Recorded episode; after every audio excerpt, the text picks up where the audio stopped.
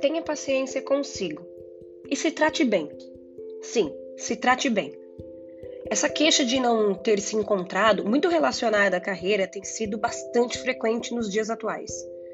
No dilema de notar as pessoas à sua volta vendendo ou exibindo felicidade e seu propósito de vida sendo cumprido, muitos se veem como se tivesse faltando uma parte, como se não tivessem alcançado o que procuram.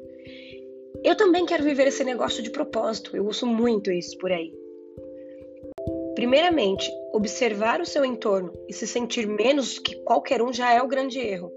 Porque no fim das contas, nós somos incomparáveis. São tantas variáveis que é desperdício de tempo ficar pensando nisso. Outro ponto é que nem tudo é tão perfeito como se vê, mas sobre isso você já leu muito ou ouviu muito por aí, né? Certeza. Agora, muito importante, voltemos ao início do que eu falei aqui, se trate bem, Seja feliz com o que você tem. Olha a sua volta também. Aquele exercício de sair de si para enxergar melhor o seu contexto, ele é bem útil agora, quando você se sente assim, quando você pensa nisso. Sabe quando você diminui o zoom e vai subindo, subindo e se vendo menorzinho? É isso. Olhe tudo que está ao seu redor. É isso que realmente importa e é aí que a sua gratidão deve estar.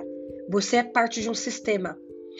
Essa coisa de tentar se encontrar, ela cansa, frustra, ela pode até deprimir ou coisa pior.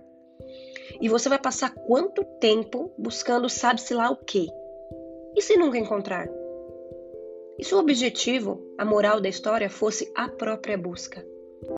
Mas você passou por tudo isso preocupado, achando que o problema era não ter encontrado, quando tudo estava bem ali. Bom, atualmente e felizmente você tem a oportunidade de se deparar com essas discussões porque não é o único que se identifica com isso e pode fazer diferente a partir de agora.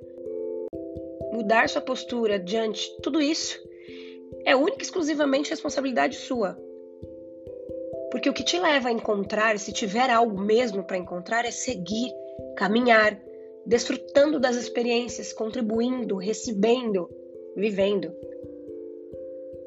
Pensando sem pesar, olhando as possibilidades sem se depreciar citando o que te faz bem, respeitando os seus momentos e remando em uma direção. Mas, sobretudo, aproveitando essa jornada única que é a sua vida.